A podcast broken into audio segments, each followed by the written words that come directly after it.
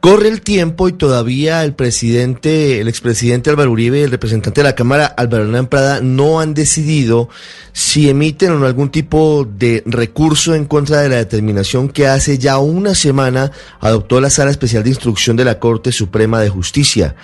Esa determinación solamente podría ser eventualmente objeto de un control de legalidad por parte de la misma Corte Suprema de Justicia. En las últimas horas hubo una reunión de los dos investigados, el expresidente Álvaro Uribe, el representante de la Cámara Álvaro Hernán Prada, con sus abogados buscando cuál será el mecanismo de defensa, si se llega a la posibilidad de entablar ese recurso o si por el contrario se decide seguir el proceso adelante recaudando los testimonios y las pruebas que todavía faltan para que la Corte Suprema de Justicia muy pronto determine si llama a juicio al expresidente Álvaro Uribe o si por el contrario archiva la investigación. Todavía no hay claridad sobre ese punto. En lo que sí hay claridad es en la necesidad que consideran ellos debe darse para que se libere todo el contenido del expediente. Ya se radicó la solicitud de manera formal ante el magistrado César Reyes por parte del abogado Jaime Granados y también del abogado Víctor Mosquera, que representan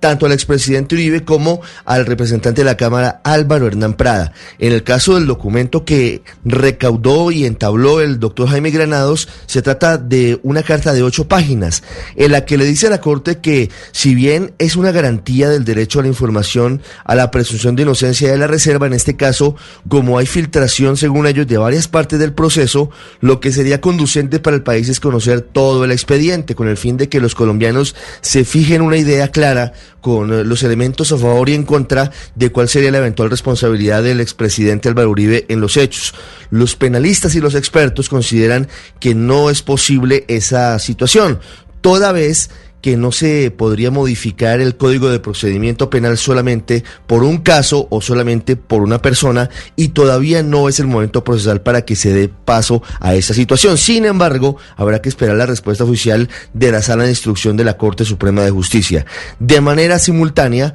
políticamente, el representante de la Cámara, Eduardo Rodríguez, ha entablado la tutelatón de manera práctica. Dice que es una actuación que hace a motu propio y que busca dar un respaldo no solamente en la teoría, sino también en la práctica al expresidente Álvaro Uribe Vélez.